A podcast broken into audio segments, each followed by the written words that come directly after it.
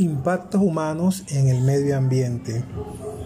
Miguel cuenta que nació y vivió por mucho tiempo en un barrio de Quito Chocó. En ese lugar, los meses de enero a marzo hacía verano, sequías que obligaban a sus habitantes a salir a buscar agua y en ocasiones había que recorrer un kilómetro más, pero se disfrutaba de fuentes de aguas naturales y limpias, lugares donde se recreaban, otros donde lavaban ropa, platos y recogían agua para abastecerse. Desde hace mucho tiempo vive en Bogotá y extraña todo eso que vivió en ese lugar.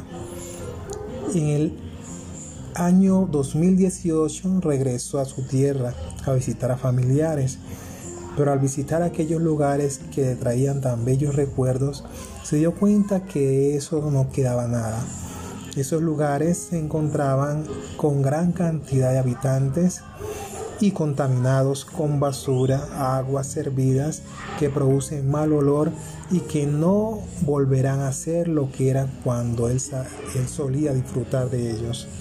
Se dio cuenta que para poder disfrutar de ambientes naturales debía recorrer muchos kilómetros, más de los que recorría antes, Incluso debía viajar en escalera u otros carros dispuestos para ir a esos lugares.